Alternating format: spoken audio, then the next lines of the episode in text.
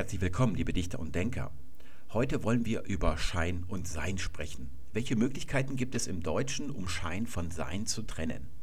Es gibt zunächst einmal eine unermessliche Schar von lexikalischen Möglichkeiten. Man kann ein Scheinangebot unterbreiten, man kann zum Schein auf ein Angebot eingehen oder man kann von einem vermeintlichen Täter sprechen. Solche Sachen, auf die wollen wir unser Augenmerk heute weniger richten, sondern eher auf Konstruktionen, mit denen man Schein von Sein trennen kann. Hier wird es schon ein bisschen komplizierter.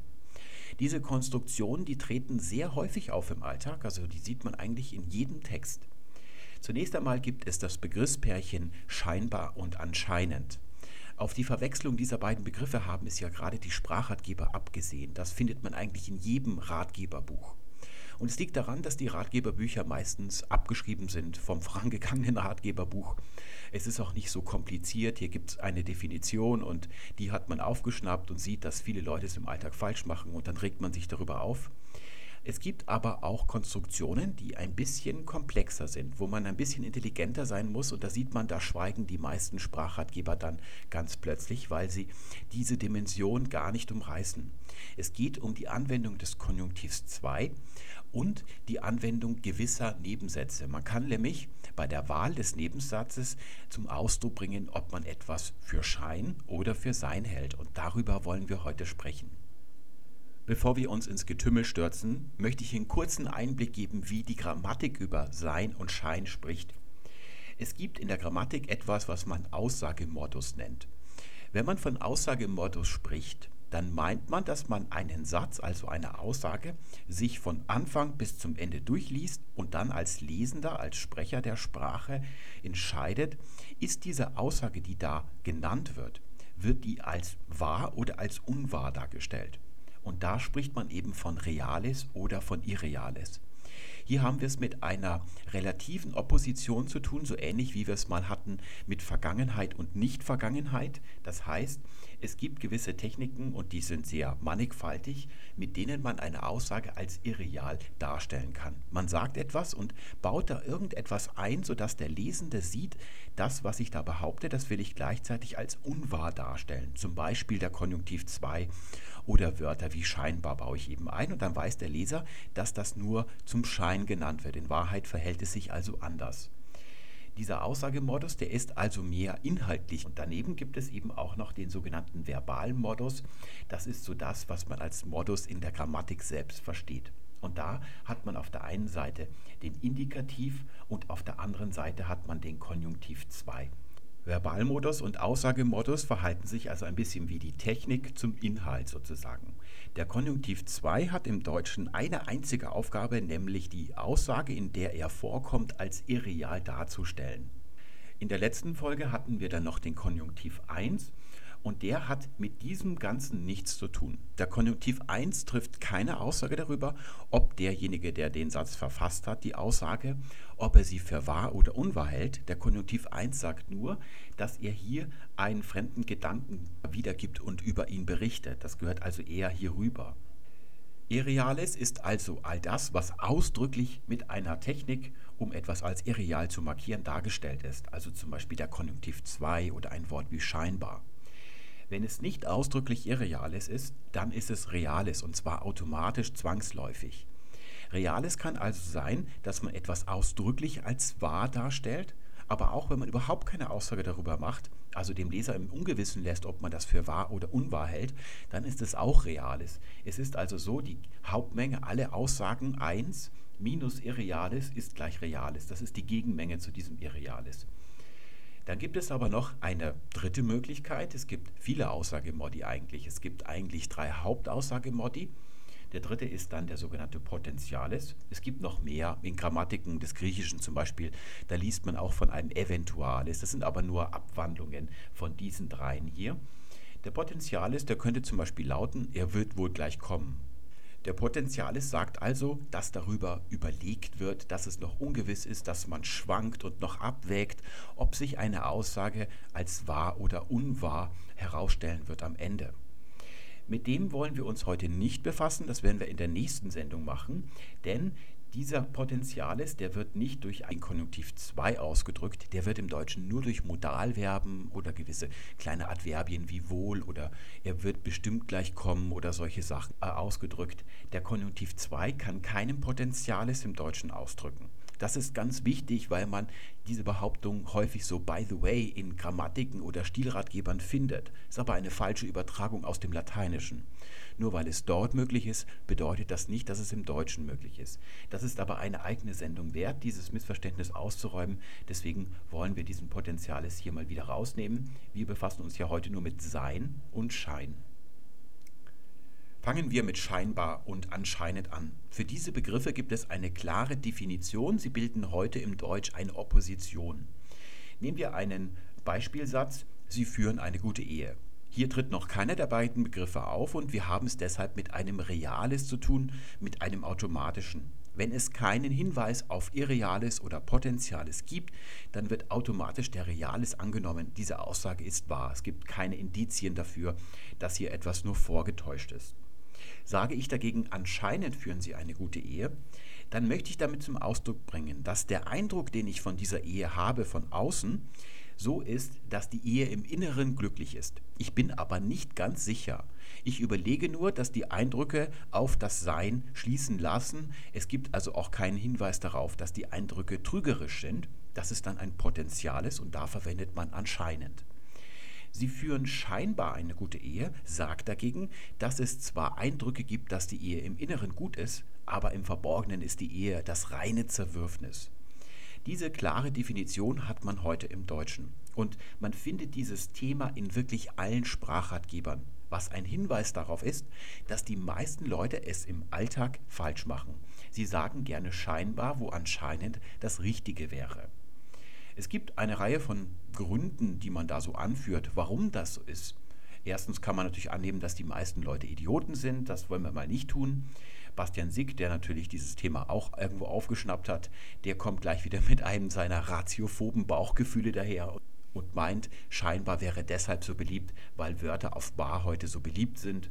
Das kann natürlich überhaupt nicht sein, denn dieses Problem, das die Leute scheinbar für anscheinend verwenden, gibt es schon Jahrhunderte länger als die Mode von Barwörtern.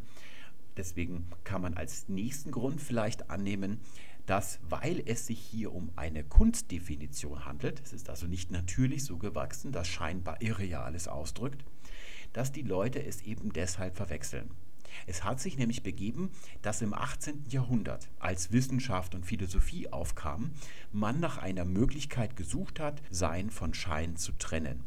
Und da sieht man sehr schön an den Wörterbüchern, die im 18. Jahrhundert erschienen sind, wie sich diese neue Definition entwickelt.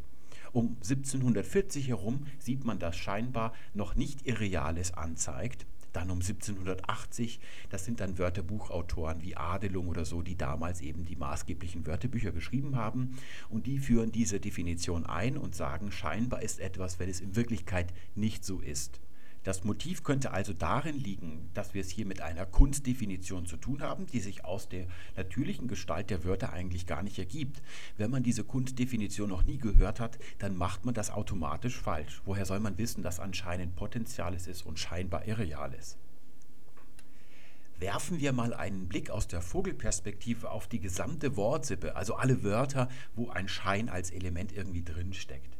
Im Zentrum dieser Sippe steht das Verbum scheinen. Das kommt aus dem Urindogermanischen von skich, hier mit einer speziellen Bildung mit einem N darin. Und das bedeutet einfach nur, dass etwas zu sehen ist. Dass es also äh, scheint, dass es leuchtet, dass es vielleicht auch schimmert. Es ist also zu sehen. Über Schein und Sein, diese Opposition, damit hat diese Wortsippe erstmal überhaupt nichts zu tun. Über das germanische Skina kommt dann das deutsche Scheinen und der Schein als Substantiv ist vom Scheinen abgeleitet. Es könnte auch umgekehrt sein, das kommt auch vor, zum Beispiel beim Schimmer. Der Schimmer hängt etymologisch hiermit auch zusammen und von dem ist als Substantiv das Verbum schimmern abgeleitet. Hier ist aber das Scheinen an erster Stelle und von dem kommt der Schein und alle Wörter wie scheinbar, scheinheilig, wahrscheinlich, die sind von diesem Schein abgeleitet. Und die bedeuten lange Zeit Nicht nur über das komplette Mittelalter hinweg, als auch noch bei den frühen Klassikern des Neuhochdeutschen, also eigentlich bis zum Jahr 1760, 1770, 1780, nichts anderes, als dass man etwas sehen kann. Wenn im Mittelalter also von Beweisen oder Spuren in einem Prozess geredet wird und über sie gesagt sind, sie sind scheinbar, also Schienbäre, dann bedeutet das, dass es keine verborgenen Spuren sind. Man kann sie sehen, deswegen kann man sie verwenden. Es gibt also im Mittelalter noch keinen Hinweis durch dieses Wort darauf, dass das irgendwie unechte Spuren wären oder nicht wahre Spuren. Das hat es also nicht in der Bedeutung und das sehen wir, dass wir heute auch noch unscheinbar sagen. Unscheinbar ist nichts Irreales, sondern eine Person ist unscheinbar, wenn man sie kaum sehen kann. Aber natürlich gibt es sie wirklich. Würde man nicht behaupten über jemand, der unscheinbar ist, dass er nicht in Wirklichkeit existieren würde, nicht? Da sehen wir also, dass die Negation von scheinbar heute noch die alte Bedeutung hat und das geht bis 1780 herum. Da hat also Schein überhaupt nichts Irreales. Ihr seht aber an scheinheilig, dass aus der Konstruktion, aus dem Kontext heraus, dass vor dieses Heilig ein Schein gesetzt wird, hier das Aussehen ähm, hervorgehoben wird. Und dann sieht man, dass es nicht also in Wahrheit im Kern heilig ist, sondern jemand ist scheinheilig, wenn er nach außen hin also den Schein von Heiligkeit oder von Frömmigkeit erweckt oder von Ehrlichkeit, aber im Inneren möchte man damit zum Ausdruck bringen, im Kontrast, dass er es eben nicht ist. Auch hierzu gehört ein Adverb, das ist schier oder ein Adjektiv. Man sagt zum Beispiel die schiere Lust, also die bloße Lust. Auch im Englischen gibt es schier mit S-H-E-E-R geschrieben. Das gehört auch hierzu. Die vollkommen sichtbare Lust von jemandem ist also die schiere Lust, wie wir es heute sagen. Von diesem Verbum scheinen und nicht vom Substantiv schein ist das anscheinend abgeleitet. Das geht über ein zusammengesetztes Verbum anscheinen. Und das Problem, das wir heute haben, ist, dass es dieses Verbum nicht mehr gibt. Man konnte zum Beispiel sagen, ein bisschen altertümlich, ja, künstlich formuliert, die Anscheinungen des Kanzlers für einen Rücktritt. Das bedeutet, der Kanzler sieht so aus, als würde er bald zurücktreten. Da benutzt man eben heute nicht mehr ein Verbum anscheinen. Das ist ausgestorben. Übrig geblieben ist im Deutschen nur noch das Partizip davon. Und weil man hier eben das Verbum nicht mehr kennt und auch nicht mehr versteht, was das eigentlich bedeutet, deswegen ist es ein bisschen schwer, aus dem Lameng heraus zu verstehen, was anscheinend denn für eine Bedeutung hat, nämlich Potentialis. Nun schaut euch mal die Beispiele, die hier stehen, genau an. Überall da, wo Schein als Element in einer Zusammensetzung ganz vorne im Wort steht, dort bedeutet dieses Wort in seiner Gänze dann, dass etwas in Wahrheit nicht so ist. Hier wird also der Schein vorangestellt und aus diesem Kontext entsteht erst die Opposition zum Sein, zur Wahrheit, dass es also in Wirklichkeit nicht so ist. Scheinheilig ist jemand, der nur zum Schein heilig ist, also in seinem Inneren ist er unehrlich, weil der Schein besonders betont wird. Da erst entsteht die Opposition zum Sein bei wahrscheinlich oder bei unscheinbar und bei anscheinend, da taucht dieses Element erst in der Mitte des Wortes auf. Es ist also nicht prominent und hier geht es also nur um das Sichtbarsein. Wie es beim Scheinen ist, hier geht es ja keine andere Möglichkeit, hier ist ja nur das Element in diesem Wort eigentlich drin. Das werden wir dann gleich sehen. Da hängt es davon ab, welche Konstruktion man hat. Scheinbar ist also die Adjektivierung von Schein. Bei scheinbar haben wir also vorne den Schein, woraus wir uns erklärt haben, warum die Wörterbuchautoren im 18. Jahrhundert hier etwas Irreales machen wollten. Man kann jetzt einwenden, vielleicht ist scheinbar ja gar nicht vom Schein, sondern von Scheinen abgeleitet. Man kann aber beweisen, dass das nicht stimmen kann. Es gibt ja diese Verben, die eine Erweiterung auf bar bilden. Auf die hat es ja Bastian Sick als Erklärung abgesehen. Wir haben zum Beispiel tragen, tragbar, essen, essbar vergleichen, vergleichbar und dann auch noch berechenbar oder uneinnehmbar. Sieht man sich diese Verben genauer an, dann erkennt man, es sind transitive Verben, also Verben, die mit einem Objekt stehen im Akkusativ. Die Nachsilbe bar, die führt dazu, dass dieser gesamte Ausdruck passivisch ist. Tragbar ist etwas, was getragen werden kann und nicht was selbst trägt. Scheinen ist aber ein intransitives Verbum. Die Sonne scheint, Punkt. So sagen wir zum Beispiel. Deswegen gehört es zu Ableitungen wie dankbar, wunderbar und eben eben auch scheinbar. Und hier, wo bar von Substantiven ableitet, dem Dank, dem Wunder oder dem Schein, da hat es aktivische Bedeutung. Also scheinbar ist etwas, was aus sich selbst heraus scheint. Das wäre dann neben diesem Anachronismus ein weiterer Beweis, dass die Theorie, dass diese beliebten Barbildungen von Verben nicht stimmen kann, denn hier kann es nicht in diese Reihe eingefügt werden. Was dieses Bar überhaupt bedeutet, wo es herkommt, das wissen wir eigentlich schon. Wir haben ja mal von einem Verbum beran gesprochen. Das ist die imperfektive Variante zu gebären heute. Beran ist ausgestorben. Es bedeutete tragen, dauerhaft tragen. Gebären, tragen mit einem Endergebnis. Zum Beispiel, wenn ein Kind am Anfang im Bauch der Mutter ist und am Ende ist es ausgetragen, also es ist dann an der freien Luft. Da haben wir dann die perfektive Variante dazu. Hier steckt also ein Tragen ursprünglich drin in diesem Bar. Also scheinbar ist etwas, was den Schein oder das Aussehen trägt von etwas. Und wenn man jetzt das hier eben so explizit nennt, eine scheinbar gute Ehe, wenn man das scheinbar wegließe, dann wäre es einfach nur eine gute Ehe. In dem Moment, wo der Schein ausdrücklich genannt ist, wird er ja betont und daraus ergibt sich dann der Kontrast, dass das Sein im Gegensatz dazu nicht so gut sein kann. So kann man die Neigung der Wörterbuchautoren erklären, warum sie hier scheinbar als Markierungswort für Irrealität auserkoren und dann so definiert haben. Wenn ich zum Beispiel sage, er unterbreitete mir ein Scheinangebot oder ein Angebot zum Schein, versteht jeder Deutschsprecher, dass es sich hier nicht um ein wahres, ein ehrlich gemeintes Angebot handelt. Wie kommt es dann zu solchen Beispielen hier?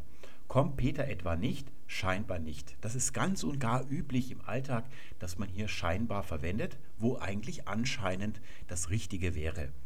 Und die Sprachratgeber und Lehrer und viele Leute, die den Unterschied für wichtig befinden, die regen sich darüber auf, dass die meisten Leute es falsch machen. Aber falsch ist nicht das richtige Wort.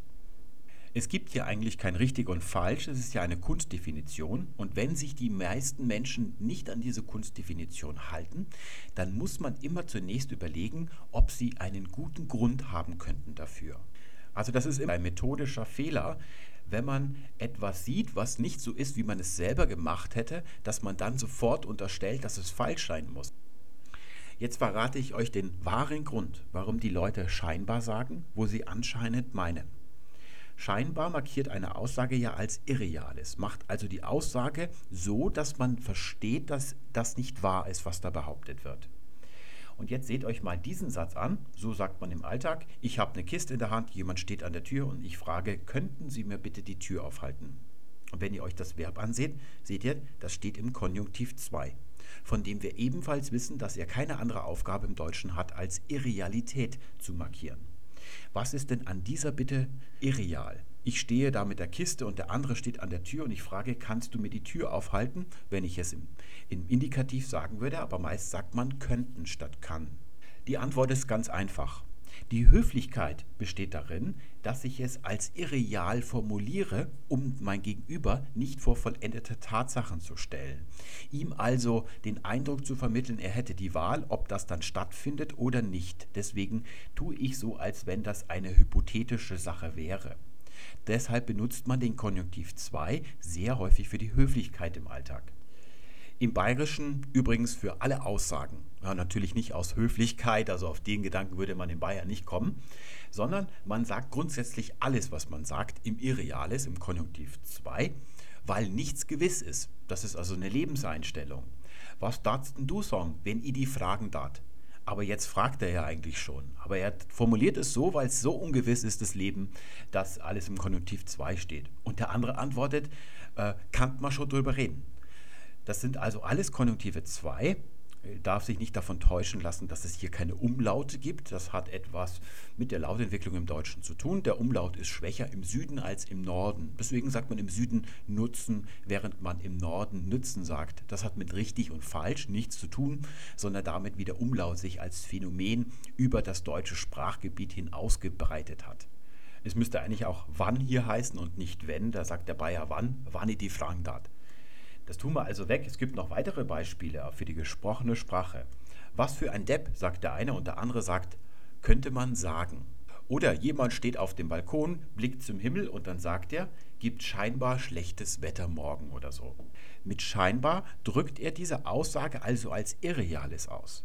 Obwohl er ja zum Himmel blickt und tatsächlich den Eindruck hat, dass das Wetter morgen schlecht ist. Warum stellt er diese Aussage als irreal dar? Da müssen wir sehen, die Wörterbuchautoren, die den Unterschied zwischen anscheinend und scheinbar definiert haben, die hatten es eigentlich auf Schriftdeutsch abgesehen, also auf Texte wie Wissenschaft oder Philosophie, wo man sich ja gut überlegt, ob man etwas als irreal oder als real darstellt. Da gibt es ja Gründe, meist müssen dann auch noch Argumente folgen. Im Alltag ist es jedoch so, dass man hier einen spontanen Eindruck hat und man muss sofort eine Aussage treffen. Und da drückt man es eben so aus, dass man es als irreal formuliert, obwohl ja die Gesamtheit der Aussage eher den Reales ausdrücken würde. Und diese, naja, diesen Widerspruch zwischen Reales und Irreales, der in dieser Aussage drinsteckt, der soll eben zum Ausdruck bringen, dass man sich noch ein bisschen unsicher ist. Das ist also ein konstruierter Potenzialis. Obwohl man dazu sagen muss, normalerweise drückt der Konjunktiv 2 und scheinbar reine Irrealität aus. Wenn es also ein schriftlicher Text ist, kann man damit kein Potentialis konstruieren. Das ist also so eine Widersprüchlichkeit des spontanen Eindrucks im Alltag. Wir können also sagen, es gibt wieder zwei Ebenen geht es um sorgfältig geschriebene Texte, wo man sich genau überlegen konnte, von der Zeit und vom Aufwand her, ob etwas real oder irreal dargestellt wird, dann gilt diese Definition durchaus anscheinend versus scheinbar. Das erfüllt durchaus einen Sinn bei solchen Texten, weil es da wirklich wichtig ist, im Alltag ist es aber so, dass man gar nichts Sicheres sagen kann. Also wenn man da einen roten Himmel sieht am, am Abend, dann kann man vielleicht sagen, es gibt vielleicht schlechtes Wetter, aber so gut kennt man sich auch wiederum nicht aus mit dem Sonnenuntergang, dass man schließen könnte, ob es am nächsten Tag gut oder schlecht wird. Deswegen formuliert man es absichtlich widersprüchlich, um auszudrücken, dass man noch, der den Eindruck hat, aber nicht ganz sicher ist. Heute ist die Trennung zwischen geschriebenen und gesprochenen natürlich nicht mehr so scharf. Wir haben heute viele Texte, die so klingen, als würde man sprechen. Also ein Blog-Eintrag zum Beispiel oder wenn ich twittere. Dann schreibe ich natürlich so, als würde ich mich mit dem anderen, mit dem Leser unterhalten, mündlich. Und da übernehmen eben viele Leute dann das Scheinbar des Gesprochenen, also dieser widersprüchliche Irreales, den übernehmen sie dann ins Geschriebene und da kommt dann ein bisschen diese Verwirrung zustande. Man darf aber auf keinen Fall von falsch und richtig sprechen, wie das eben die Sprachratgeber oft tun. Und ich sage auch ganz deutlich, wenn man die Menschen nicht liebt, wenn man sich nicht für ihre Motive interessiert und wenn man auch nicht komplexere Betrachtungen anstellen möchte, dann sollte man lieber keinen Sprachratgeber schreiben. Denn Sprache ist das, was die Menschen sprechen und hier eine Binärlogik zu finden, das machen eben viele Leute, die sich nur ganz an der Oberfläche für Sprachstilistik interessieren. Es gibt in der Sprache eigentlich keine Binärlogik und wenn man das sucht, dann muss man Logik oder Mathematik studieren, aber das hat mit Sprache eben nichts zu tun. Und jetzt wird es richtig interessant, denn wir sprechen jetzt über Wendungen, die wir ständig gebrauchen. Ob wir nun schreiben oder ob wir sprechen, das spielt keine Rolle.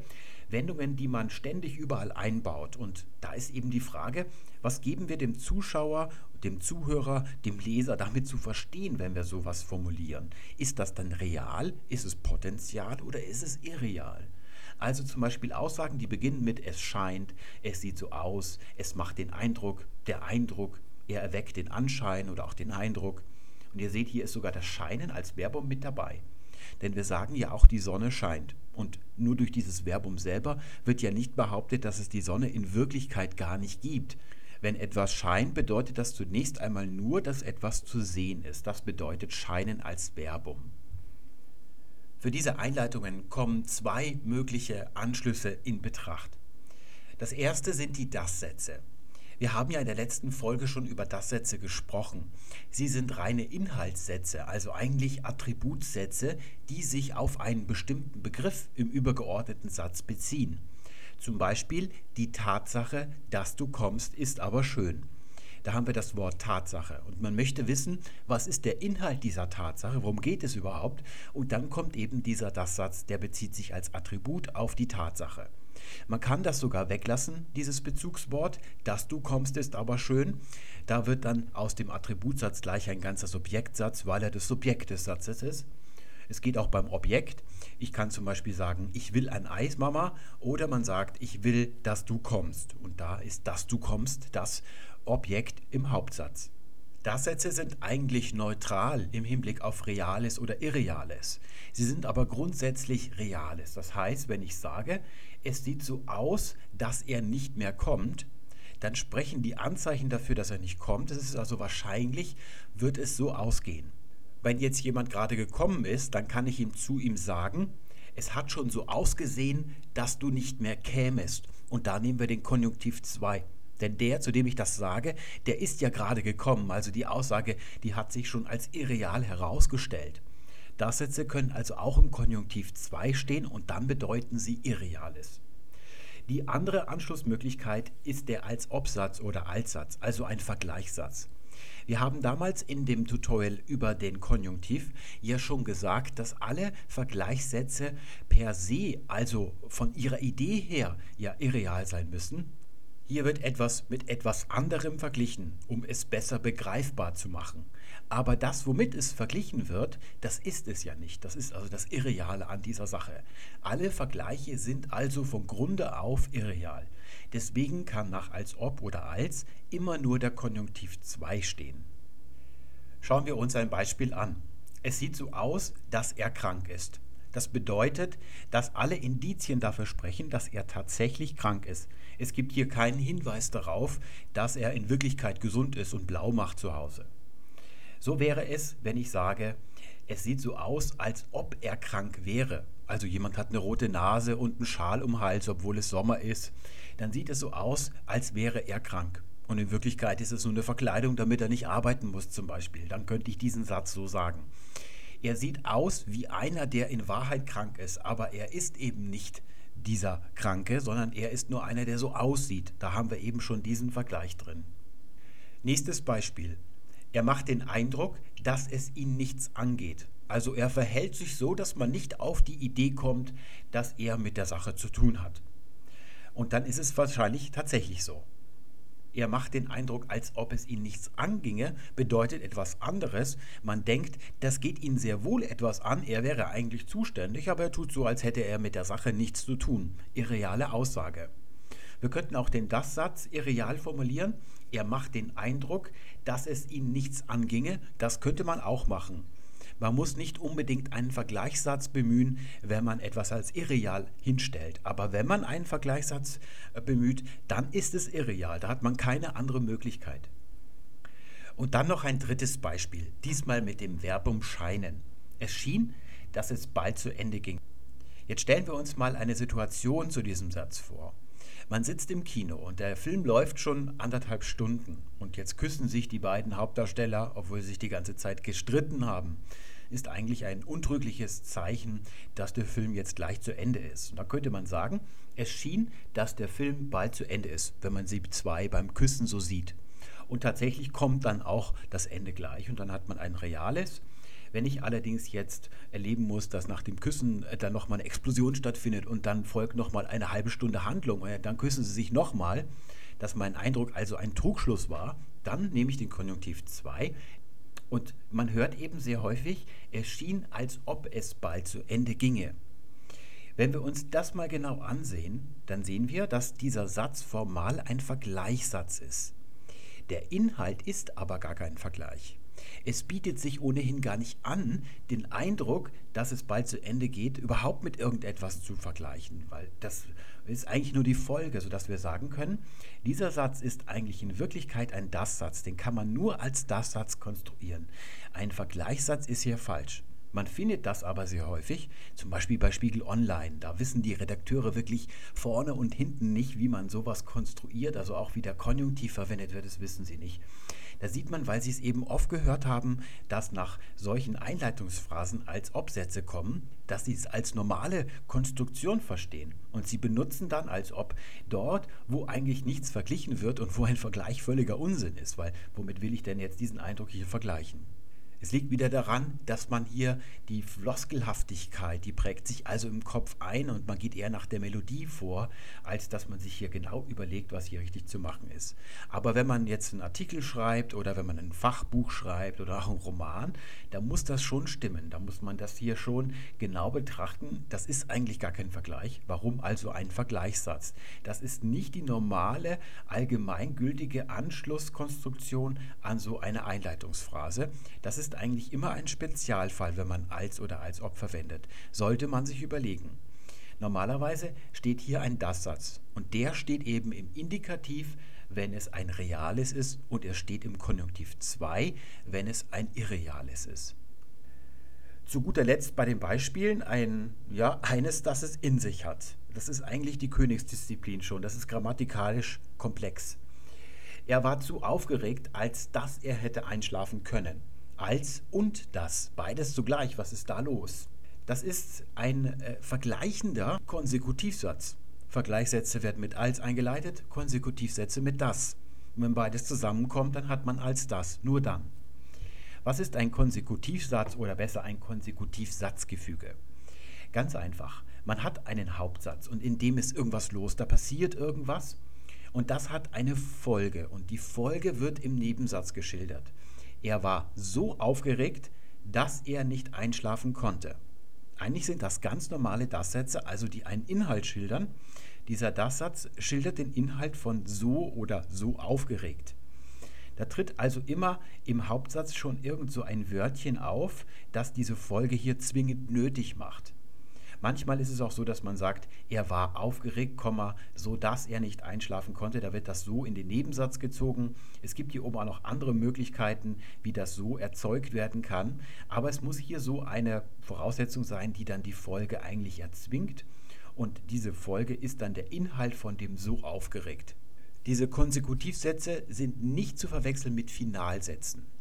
Finalsätze sind ja Sätze, da tut jemand etwas im Hauptsatz mit der Absicht, dass eine Folge eintritt oder damit eine Folge eintritt. Die werden meistens mit damit eingeleitet. Er ging nach Hause, damit er sich erholen konnte. Es kann sein, dass ihr auf Finalsätze stößt, die im Konjunktiv 1 stehen. Also eigentlich wie beim Zitieren oder bei der indirekten Rede. Und deshalb deshalb, weil ja hier die Folge eine Absicht ist, also innerlich abhängig. Das nur mal am Rande, weil manchmal kommt es vor in sehr gepflegten Deutsch oder ältere Menschen, die das noch in der Schule gelernt haben, die sagen das dann. Er ging nach Hause, damit er sich erholen könne, sagt man da. Und heute nimmt man meistens nur noch den Indikativ und diese Finalsätze, die haben mit diesen Konsekutivsätzen nichts zu tun. Der Unterschied ist, dass beim Finalsatz gibt es eine Absicht, dass die Folge eintritt. Und hier beim Konsekutivsatz, da tritt die Folge ein, egal ob derjenige das will, das Subjekt, das ist einfach eine zwingende Folge. Er war so aufgeregt, das hat er sicher nicht gewollt, dass er nicht einschlafen kann. Und hier oben haben wir den Konsekutivsatz mit einem Vergleichssatz kombiniert. Vergleichssätze werden mit als eingeleitet, Konsekutivsätze mit das. Und jetzt kommt eben als und das zusammen. Als das. Und dieses das gibt eigentlich den Inhalt des Vergleichs an. Das ist also auch wieder in sich gestaffelt. Und ihr seht, das könnte hier nicht so stehen, wenn da oben nicht das zu drin stände. Das ist also der Unterschied. Hier unten haben wir ein so, das ist normal. Und wenn ich das jetzt steigere in ein zu aufgeregt, dann muss hier der Alssatz stehen und dann hat man eben als das. Und weil hier vorne ein als steht, also das Ganze erstmal ein Vergleichssatz ist, muss hier auch der Konjunktiv 2 stehen. Das ist irreal. Wir haben es hier also mit einem Sonderfall zu tun. Ich würde auch nicht unbedingt empfehlen, solche Sätze zu bilden. Ähm, ich würde eher sagen, er war aufgeregt und konnte nicht einschlafen. Das ist eigentlich stilistisch das Bessere.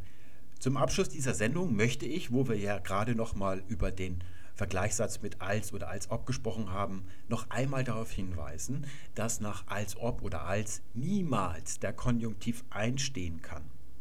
Es muss der Konjunktiv 2 stehen, es könnte zum Beispiel sein, dass der Konjunktiv 1 in diesem Satz erstmal stünde, weil irgendwas inhaltlich abhängig ist, was eigentlich nicht der Fall sein kann bei Vergleichssätzen. Aber auch dann müsste der Konjunktiv 2 noch verwendet werden und der triumphiert ja immer über den Konjunktiv 1. Also es kann nie dazu kommen, dass hier wirklich ein Konjunktiv 1 steht. Das wird aber sehr gerne gemacht von Leuten, die gerne besonders literarisch klingen möchten. Und es kommt eben daher, dass der Konjunktiv 1 ja nur im Schriftdeutschen vorkommt. Wenn man spricht, spricht man nicht im Konjunktiv 1, wenn man indirekte Rede macht, da redet man im Indikativ. Der Konjunktiv 2 hingegen, der kommt sowohl im gesprochenen als auch im geschriebenen Deutsch vor.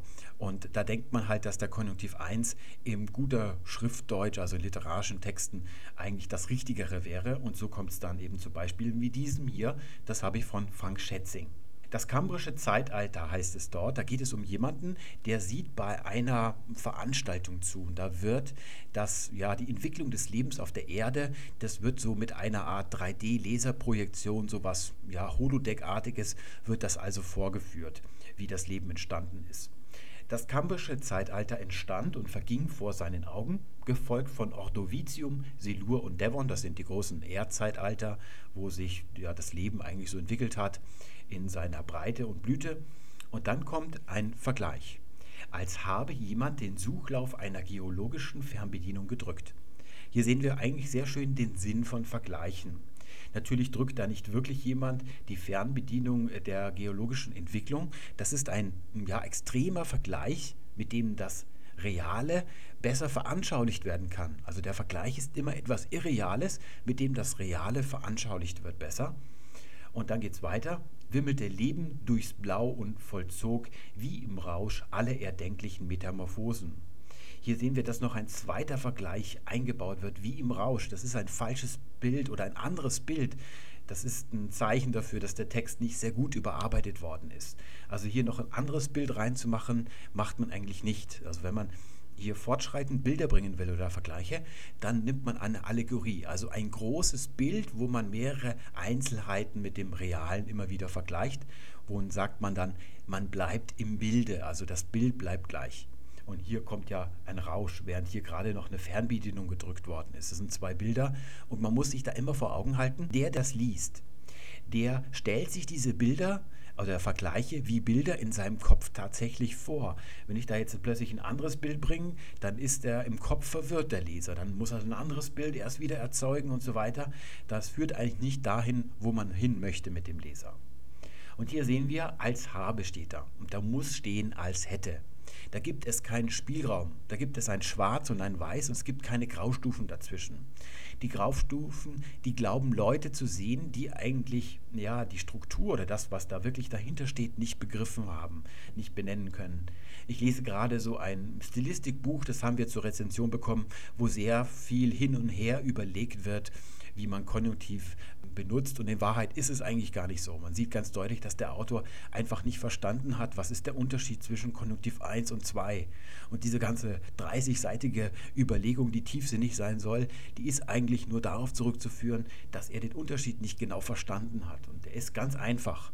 Konjunktiv 1 steht, wenn etwas als innerlich abhängig dargestellt werden soll. Es hat nichts mit real oder irreal zu tun. Konjunktiv 2 steht eher in Opposition zum Indikativ und sagt, dass etwas nicht so ist, wie es ausgedrückt wird. Also die Aussage ist eigentlich nicht wahr, die da gemacht wird. Und Vergleiche können nun mal aufgrund ihrer Idee niemals real sein, sie sind immer irreal. Deswegen steht nach Vergleichssätzen oder nach einleitenden Konjunktionen von Vergleichssätzen als oder als ob immer der Konjunktiv 2 als hätte, als wäre, als ginge und nicht als habe, als sei, als gehe. Und das sieht man eben, wenn man Romane liest oder wenn man die Zeitung aufschlägt, sieht man dauernd diese falschen Konjunktive, über die es keinen Diskussionsspielraum gibt. Damit verabschiede ich mich für heute. Ich wünsche euch alles Gute. Bis zum nächsten Mal. Tschüss.